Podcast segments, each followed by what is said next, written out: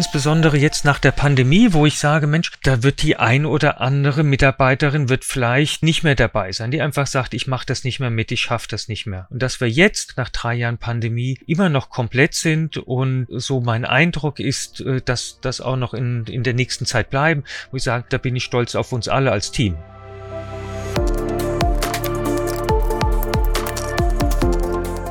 O-Ton Innere Medizin, der Podcast für niedergelassene Ärztinnen und Ärzte.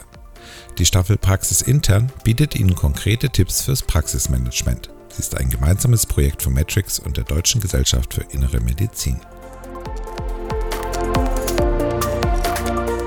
Hallo und herzlich willkommen zu O-Ton Innere Medizin und einer neuen Folge unserer Staffel Praxis Intern. Ich bin Anushka Wasner, Redakteurin der Medical Tribune und ich darf heute gleich zwei Gäste bei uns begrüßen, nämlich einmal den Hausarzt und Internisten Dr. Marcel Schorlepp. Hallo. Und den Organisationsentwickler und Supervisor Michael Schlechtriemen. Hallo.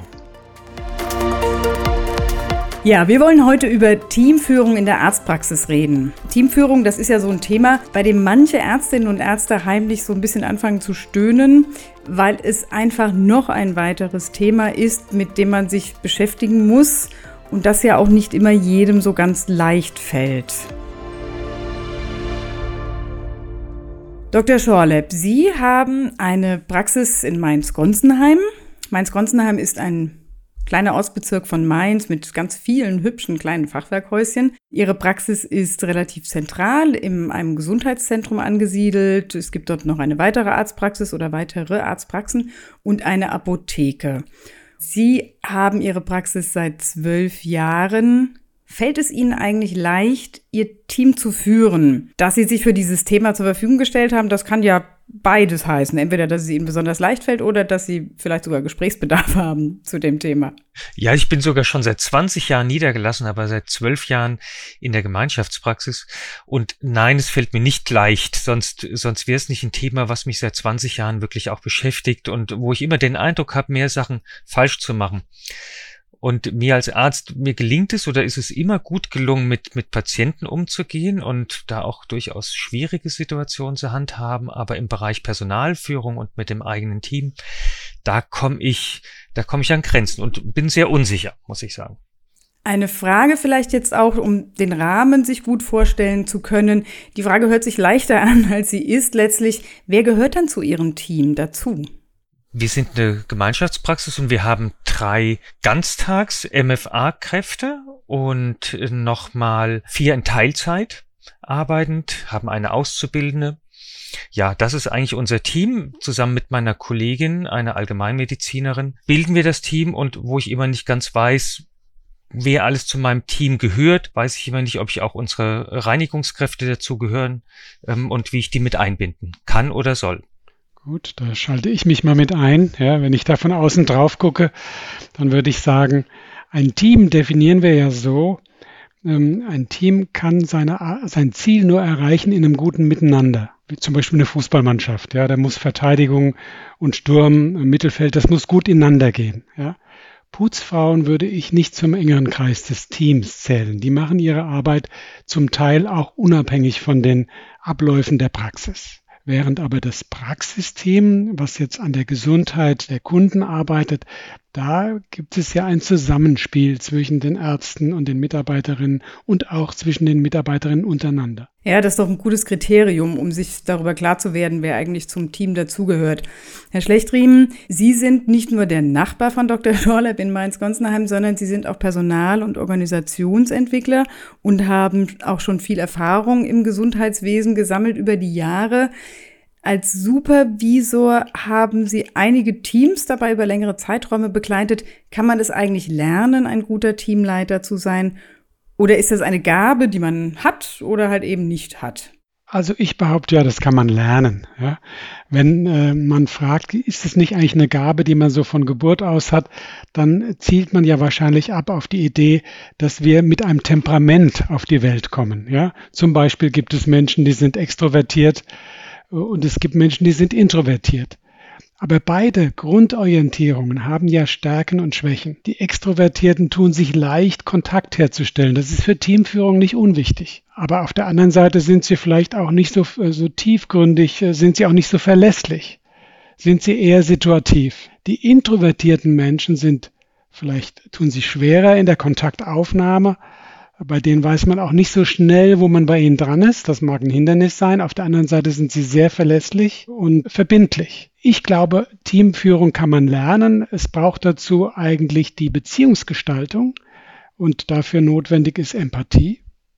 Das kann man ja üben und viele Ärztinnen und Ärzte haben ja auch Empathie.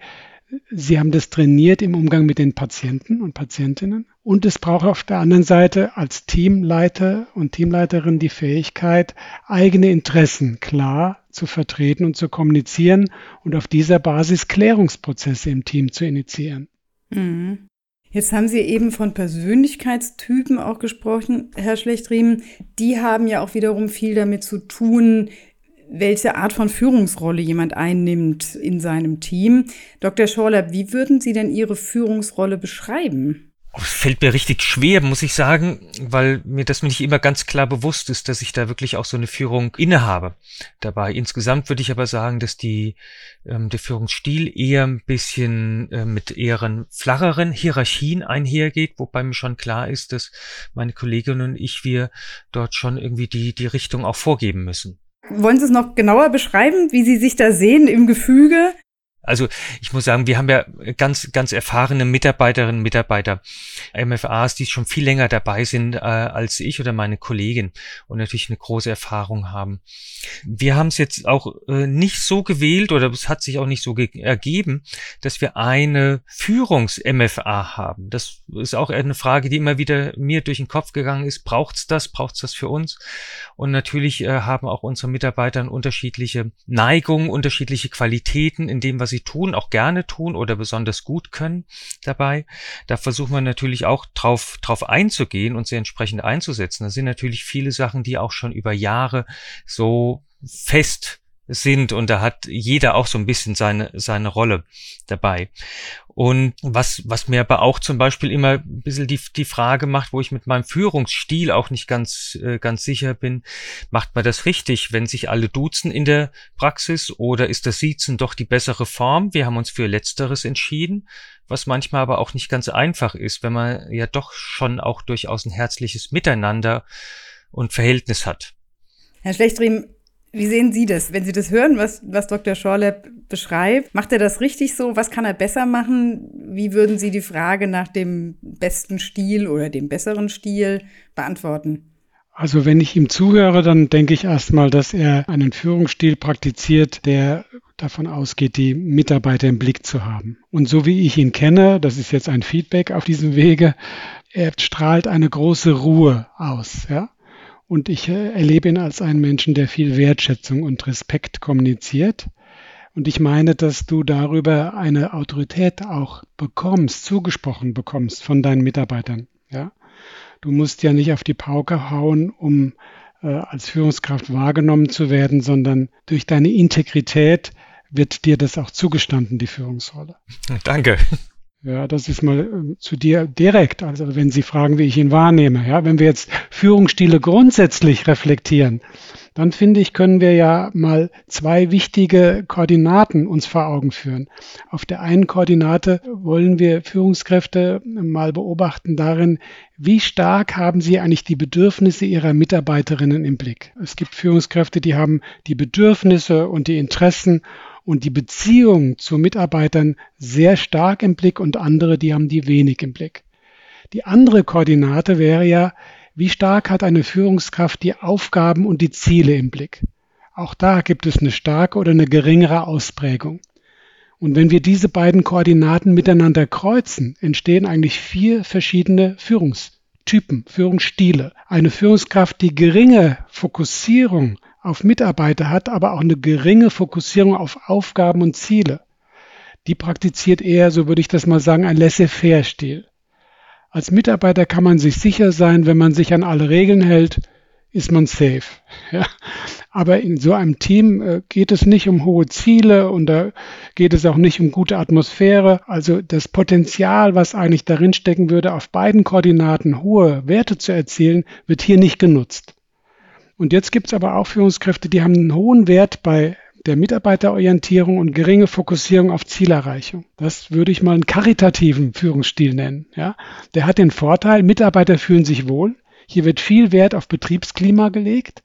Das ist auch motivierend, aber die Aufgaben geraten eventuell nicht genügend in den Fokus. Also herausfordernd ist es nicht unbedingt. Ja, jetzt können wir umgekehrt uns aber auch eine Führungskraft vorstellen, die hat geringe Werte bei dem Blick auf die Mitarbeiter und hohe äh, Werte bei der Fokussierung auf Zielerreichung.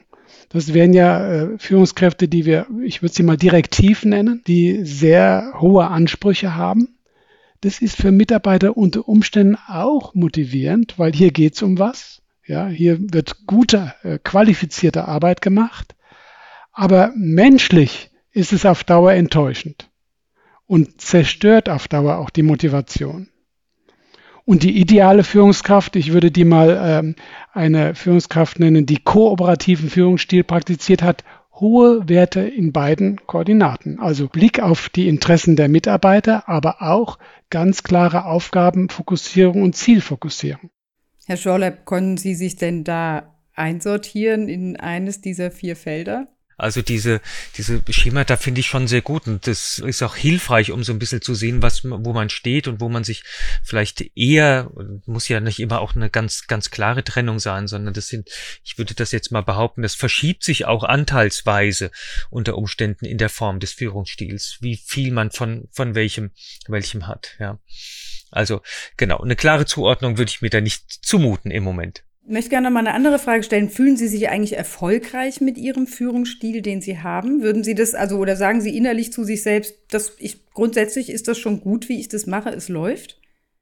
Grundsätzlich würde ich mal behaupten, ja, insbesondere jetzt nach der Pandemie, wo ich sage, Mensch, das äh, liegt sicherlich nicht nur an unserem Führungsstil, auch an unseren Mitarbeitern, aber dass wir da bisher so gut durchgekommen sind und es gab sicherlich Zeiten, wo ich gedacht habe, oh, da wird die ein oder andere Mitarbeiterin wird vielleicht zum Ende der Pandemie nicht mehr dabei sein, die einfach sagt, ich mache das nicht mehr mit, ich schaffe das nicht mehr oder so, weil das die Belastungen waren wirklich wirklich groß und dass wir jetzt heute Stand heute nach nach drei Jahren Pandemie ähm, immer noch komplett sind und so mein Eindruck ist, äh, dass das auch noch in in der nächsten Zeit bleiben, wo ich sage, das, darauf bin ich jetzt nicht stolz, aber ich, da bin ich stolz auf uns alle als Team, ja. Er muss eine klare Mitarbeiterfokussierung haben, sonst wären die nicht alle noch an Bord. Ja? Also wenn die Mitarbeiterinnen sich in so einer Belastungsphase nicht gesehen fühlen würden von ihren Führungskräften, ja, dann würden die von Bord gehen oder einige. Genau, und das war auch das, was ich gerade eben betonen wollte, dass er den, das Team direkt mit einbezogen hat in seine Sichtweise. Das hat ja was ganz Integratives. Und das scheint dann ja erfolgreich zu sein. Wie streng sind Sie denn in der Praxis? Wie gehen Sie zum Beispiel um mit Handy am Arbeitsplatz oder mit Telefonaten, also jetzt entweder Internet oder halt Telefonaten, ähm, die von MFA geführt werden oder weiß ich nicht, mit Pünktlichkeit? Wie streng sind Sie?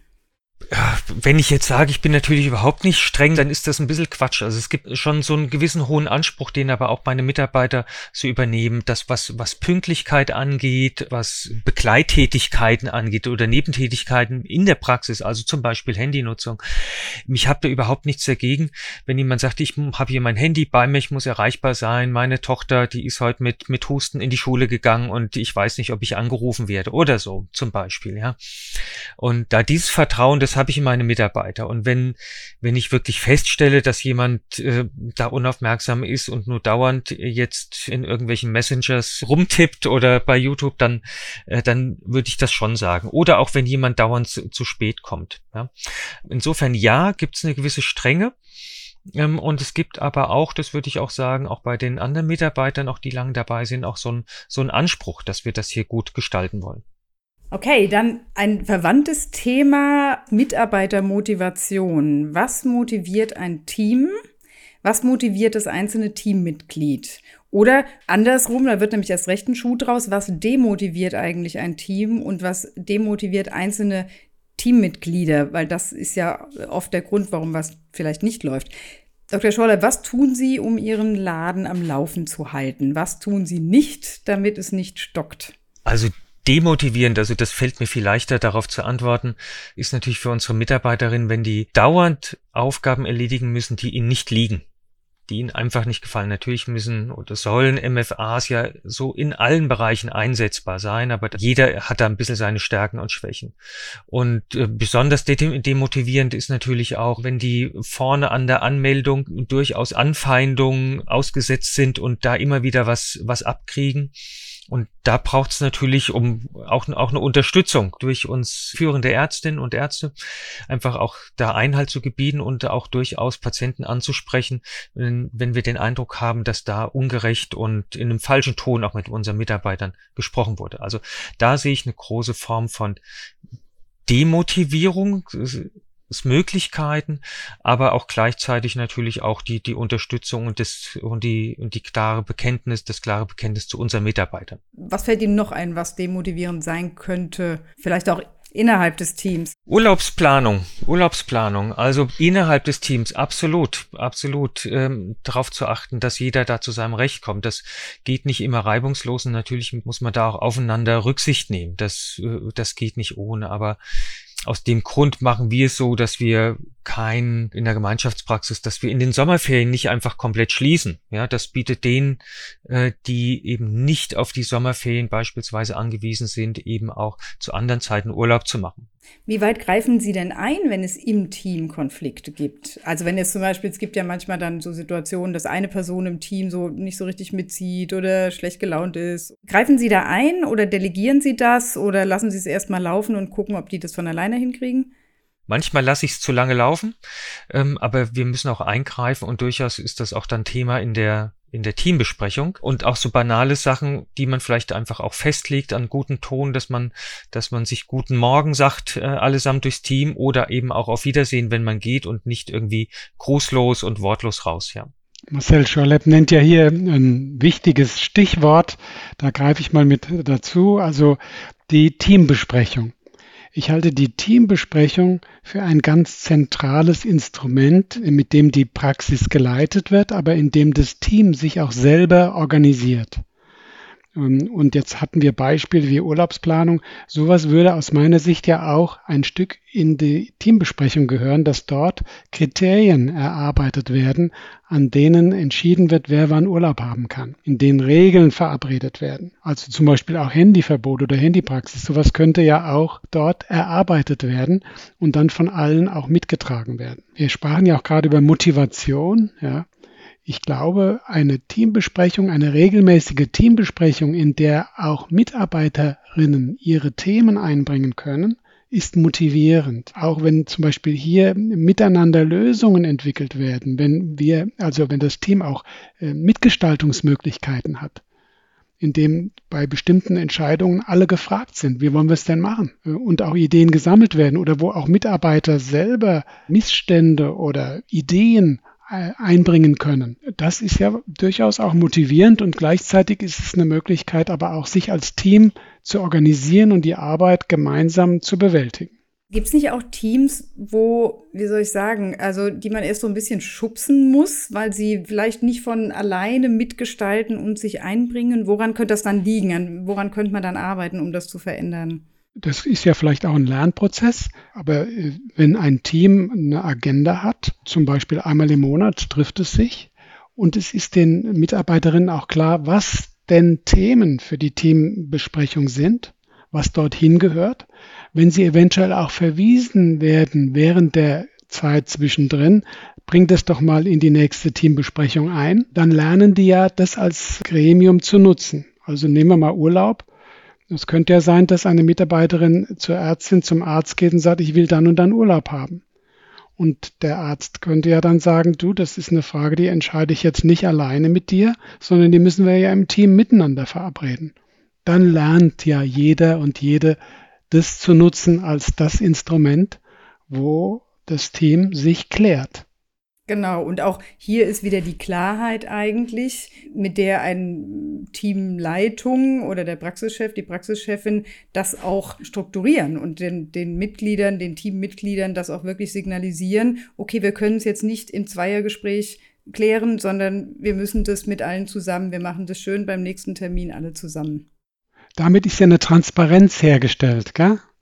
Und das äh, ist gut für das Teamklima, das ist auch gut für die Teammotivation. Herr Schlechtrim, gibt es denn eigentlich eine Möglichkeit, ganz systematisch an das Thema Teamstruktur ranzugehen? Oder lässt man das lieber auf sich zukommen und lässt es sich entwickeln Stück für Stück? Äh, also natürlich gibt es Möglichkeiten, systematisch dran zu gehen und ich glaube, mehr oder weniger ähm, äh, ist eine Führungskraft auch gezwungen, die unterschiedlichen Aspekte der Teamleitung auch anzugehen. Ja, das kann man bewusst oder auch halbbewusst machen, aber notwendig ist es ja. Wir haben ja schon einen Aspekt einer, ich sag mal, Teamcharta, äh, haben wir ja schon gerade berührt. Äh, das ist die Teambesprechung. Wenn ich mich also frage, wie kann ein Team geleitet werden, dann ist die Besprechung ein zentrales Instrument dafür. Ja? Stellen Sie sich vor, es gäbe die Besprechung nicht, dann müsste jeder einzeln mit einem Thema zum Arzt oder zur Ärztin kommen und kein anderer würde einsehen, was die beiden dort geklärt und besprochen haben. Das wäre ja extrem leitungsfokussiert. Und im Team kann jeder sehen, was hier besprochen wird und kann auch eingreifen. Es ist transparent. Ja. Ein zweiter Aspekt wäre ja die Klärung der Zuständigkeiten. Marcel Schollep hat es eben ja schon angesprochen. Es gibt ja vielleicht äh, besondere Qualifikationen oder auch Fähigkeiten oder es gibt ja vielleicht auch den Wunsch, bestimmte Dinge nicht tun zu müssen, weil man damit Schwierigkeiten hat. Also die Frage der Zuständigkeiten ist zu klären. Es braucht eine Rollenklarheit. Das haben wir auch schon berührt. Ja? Also wie ist die Rolle der Ärztin, des Arztes? Wie ist die Rolle der Teammitglieder? Gibt es da noch Unterschiede oder sind dort alle gleich? Das wäre ja eine Frage. Ja? Die Frage der Regeln haben wir auch schon berührt. Die könnte ja auch im Team ausgehandelt werden oder auch gesetzt werden zum Teil. Ein Team braucht eine Regelklarheit, um zu funktionieren. Dann gibt es ja im Team Workflows. Ja?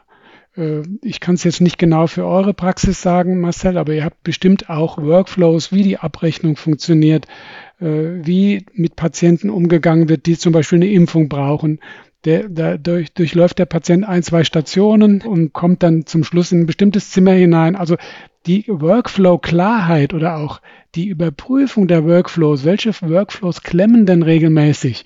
Müssen wir die verändern? Äh, können wir die vielleicht sogar vereinfachen? Ist eine wichtige Frage für ein funktionierendes Team.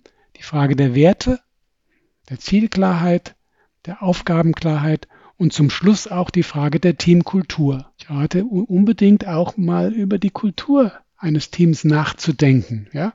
Also ist es zum Beispiel üblich, dass Geburtstage beachtet werden? Wie wird eigentlich ein neues Teammitglied aufgenommen? Wie wird ein Teammitglied, was das Team verlässt, verabschiedet? Gibt es sowas wie einmal im Jahr eine, eine informelle Teambegegnung, Weihnachtstreffen, Weihnachtsessen? Also da kann man ja über verschiedene Aspekte nachdenken, die aber für die Atmosphäre des Teams und das Selbstverständnis des Teams bedeutsam sind. Die Rahmenbedingungen fallen mir noch ein bei einem Team. Ja? Also das betrifft die Dienstzeiten, die Dienstpläne. Und Sie könnten, wenn Sie von außen jetzt kommen, wie ich das ja regelmäßig mache, aber auch wenn Sie selber ein Team leiten, könnten Sie zu Ihrer Teamdiagnose mal diese Checkliste nehmen und mal durchgehen. Wie ist es eigentlich bei mir? Ja? Herr Schorlepp? Das waren die Hausaufgaben. Habe ich, hab ich gehört. Habe ich gehört. Gut, also da haben wir ja quasi dann jetzt wirklich ein Werkzeuge, mit denen wir konstruktiv mit einem Team umgehen können. Jetzt gibt's ja aber doch immer noch sowas, das nennt man gerne Störungen. Dr. Schorlepp, hatten Sie mal so eine richtig unhöfliche MFA zum Beispiel in Ihrem Team? Oder, weiß ich nicht, eine, die ihre Online-Einkäufe regelmäßig am Empfangstresen erledigt hat? Wie gehen Sie damit um? Wie gehen Sie um mit Störungen, denen man tatsächlich begegnen muss? Also wir hatten äh, zum Glück jetzt nichts, das, was man vielleicht so klischeehaft sagt, jemand, der die ganze Zeit wirklich nur am Handy sitzt und dort irgendwas rumdattelt oder sich an, am Tresen die Fingernägel lackiert. Auch schön. ähm, nein, aber, aber durchaus eben auch schon Störungen, einfach, äh, dass Mitarbeiterin nicht bewusst unhöflich waren, aber einfach sich wirklich sehr stark und eben sehr konsequent und wiederholt im Ton vergriffen haben mit unserem Patienten und was zu wirklich großen Schwierigkeiten geführt hat. Und nicht nur, dass, dass, dass Patienten wieder gegangen sind, beziehungsweise wirklich äh, nur verärgert oder wütend waren, sondern zum Teil sogar auch geweint haben. Ja, und das finde ich natürlich besonders, besonders schlimm. Und damit umzugehen, das braucht, also hat bei uns auch manchmal dann viel zu lange gebraucht, um da Situationen zu klären. Und muss man da einfach einen glatten Strich ziehen und, und sagen, das geht so nicht und Punkt und wir beenden unser Verhältnis oder wie gehe ich damit um? So radikal? Dann natürlich haben wir Anlauf genommen und so radikal haben wir haben wir das nicht gemacht, aber durchaus schon auch versucht mit mit Schulungen äh, auch von außen extern das zu verbessern, wobei letztendlich die die Vorgaben und die Wünsche, die wir hatten, nicht dauerhaft umgesetzt werden konnten. Ist eine ist eine blöde Situation, hat aber auch noch mal ganz interessanterweise, als das irgendwann dann wirklich geklärt war, viel mehr Ruhe in das Team wiedergebracht. Okay, Herr Schlechtrin, dann habe ich gleich zwei Fragen an Sie. Erstens, was können Sie für Tipps geben im Umgang mit Störungen solcher Art? Und tatsächlich auch die interessante Frage, glauben Sie, dass Schulungen etwas verändern können? Schulungen von Teammitgliedern zum, zu den Abläufen sozusagen. Also, weil da geht es ja nicht um medizinische Schulungen, sondern um Verhalten sozusagen. Also zunächst mal möchte ich sagen, dass ich Marcel Schorleib da gut verstehen kann, dass er alarmiert reagiert, wenn Mitarbeiterinnen Patienten nicht gut behandeln vorne. Da vorne der Tresen und die Mitarbeiter, die dort sind und die Patienten empfangen, die sind ja wie die Visitenkarte und das Aushängeschild der Praxis. Ja. Und dort, da hätte ich als Praxiseigner auch ganz stark den Wunsch, dass dort gut mit Patienten kommuniziert wird. Das gilt übrigens für alle Organisationen, ja, dass die sich wünschen, dass die Kunden gut angesprochen werden. Und ja, also wenn jemand äh, dort die, die Verabredung, wie wir mit Patienten umgehen wollen, nicht einhält, Klammer auf, sowas könnte ja auf einer Teambesprechung auch mal erarbeitet werden, ja. Wie gehen wir mit Patienten vorne um, ja? Wenn das Team sich das erarbeitet, ist auch nochmal vielleicht mehr Klarheit oder auch äh, ja, Verbindlichkeit da. Äh, wenn das jemand nicht umsetzt, dann steht ja ein Kritikgespräch an. Ja, das Kritikgespräch wäre ein anlassbezogenes Führungsinstrument, bei dem Arzt, die Ärztin, den die Mitarbeiterin zu einem Vier-Augen-Gespräch bittet und das beobachtete störende Verhalten benennt. Den Mitarbeiter auffordert, mal zu überprüfen, ob er sich darin bemerkt, also ob er das mitkriegt, dass er so agiert. Und ein Kritikgespräch soll ja auf jeden Fall mit einer Verabredung, einer klaren Verabredung enden, was soll denn wie, ab wann der Mitarbeiter genau anders machen. Also möglichst klar und überprüfbar. Und manchmal gibt man dem Mitarbeiter eine Hilfe. Die Hilfe könnte eine Schulung sein. Aber die Verabredung ist nicht, du fährst auf eine Schulung, sondern die Verabredung ist, du änderst dein Verhalten. Sonst kommt der Mitarbeiter ein halbes Jahr später, er hat sein Verhalten nicht geändert, sagt Schwab auf der Schulung. Ja. Also wichtig wäre wirklich die Verhaltensverabredung. Am Ende des Kritikgesprächs steht auch ein Überprüfungstermin. Also lass uns in vier Wochen nochmal zusammensetzen und gucken, wie gut ist dir gelungen, das, was wir heute verabredet haben, umzusetzen. Ich glaube, das waren jetzt zwei, drei ganz wichtige Punkte. Ich denke sowieso, das meistgebrauchteste Wort in unserem Gespräch jetzt war tatsächlich klar, Klarheit und Klären. Das hatten Sie ja eben auch nochmal gesagt, Herr Schlechtriemen. Und dass man dann eine Verabredung macht und so, dass es ein Kontrollgespräch gibt, das ist, glaube ich, ein sehr wichtiger, sehr praktischer Punkt, auch der sich gut aufgreifen lässt. Ich habe noch eine Frage an Sie, Dr. Schorlepp. Wir hatten das Gespräch ja quasi begonnen mit der Frage, wer zu Ihrem Team gehört und da hatten sie ihre ärztliche Kollegin Frau Butz mit aufgezählt. Aber in unserem Gespräch kam sie ja jetzt fast gar nicht mehr vor. Wir haben eigentlich von MFA gesprochen, ganz selbstverständlich. Sie haben gesagt, wie sie auf die Wünsche ihrer MFA eingehen. Sie haben aber mit keinem Wort erwähnt, ob sie auch auf die Wünsche eingehen dieses ärztlichen Teammitgliedes, das ja genauso zum Team gehört wie die MFA auch. Oder gibt es da einen Unterschied? Das ist eine interessante Frage. Und wenn ich da jetzt so zurückgucke, hat das glaube ich, damit zu tun, dass wir beide da unsere Wünsche ganz gut miteinander absprechen können. Oder andersrum gesagt, ich habe ein riesen Glück mit meiner Mitarbeiterin, dass wir da einen etwa gleichen Blick auf die Welt haben, eine gleiche Medizin machen und gleiche Ziele verfolgen in der Praxis, ähm, so dass da einfach ein großes Vertrauen gegeneinander besteht und glaube ich keine Angst haben muss, dass der andere einem was wegnimmt und gleichzeitig ähm, ich genauso gut weiß, wenn bei mir irgendwo was schwächelt, dann ist die da und dann vertritt die mich und so. Und natürlich sprechen wir uns als Teammitglieder auch ab, was unsere Urlaube angehen und versuchen da das umzusetzen, was geht. Und natürlich auch versuchen wir da beide auch unsere freien Räume zu bekommen und auch Erholungszeiten. Ganz wichtig. Aber ich habe großes Glück damit gehabt, muss ich sagen. Das ist nicht selbstverständlich. Und vielleicht noch mal was auch dazu. Ähm, ich bin ja nur mit einer Kollegin zusammen und ich glaube, meine Sicht auf das Team oder vielleicht der Umgang ist auch manchmal noch ein anderer als der meiner Kollegin. Ja, und, und zwar glaube ich dann immer in beide Richtungen. Sie meinten jetzt Ihre Kollegin, die Betonung auf das Innen, also dass Sie glauben, dass sie dann andere Wahrnehmung hat vielleicht als, als Ihre männliche Kollegin. Richtig, richtig. Also äh, bestimmt manchmal eine andere Wahrnehmung oder auch äh, manchmal anders wahrgenommen wird. Da gibt es sowohl positive wie vielleicht nicht ganz so positive Anteile. Mhm. Und ich behaupte ja mal, die Tatsache, dass die beiden als Ärzte sich gut verstehen und abstimmen, hat eine große Wirkung auf das Team, also positive Wirkung auf das Team. Ja? Und stellen Sie sich vor, äh, es gibt zwei Ärzte in der Praxis, die sich nicht gut verstehen. Da können Sie sich vorstellen, dass die ganze Stimmung belastet ist und dass Mitarbeiter vielleicht sogar Gefahr laufen, in Loyalitätskonflikte zu geraten. Also das ist schon Gold wert, auch für ein gutes Betriebsklima für alle, wenn die beiden da oben gut miteinander umgehen und sich gut abstimmen. Dann beglückwünsche ich Sie, Herr Schorleib, dass Sie so schöne, so tolle Kollegen haben, auf jeden Fall. Ja, das weiß ich, dessen bin ich mir bewusst.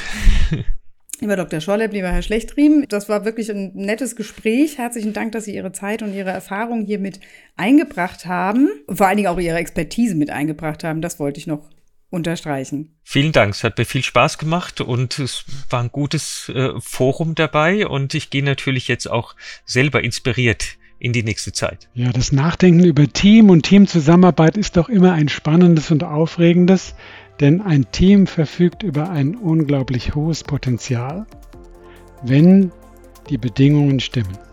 Ein sehr schönes Schlusswort, Herr Schlechtreden.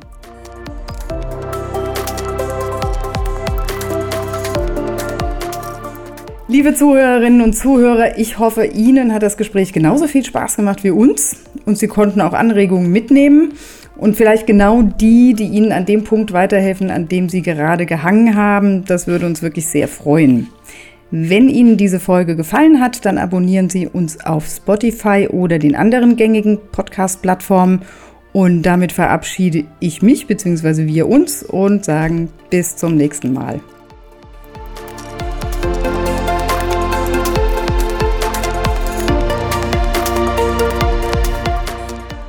Das war O-Ton Innere Medizin. Dieser Podcast dient ausschließlich der neutralen Information. Der gesprochene Inhalt ist frei von jeglichen Interessenskonflikten. Die Staffel Praxis Intern ist ein gemeinsames Projekt von Matrix und der Deutschen Gesellschaft für Innere Medizin.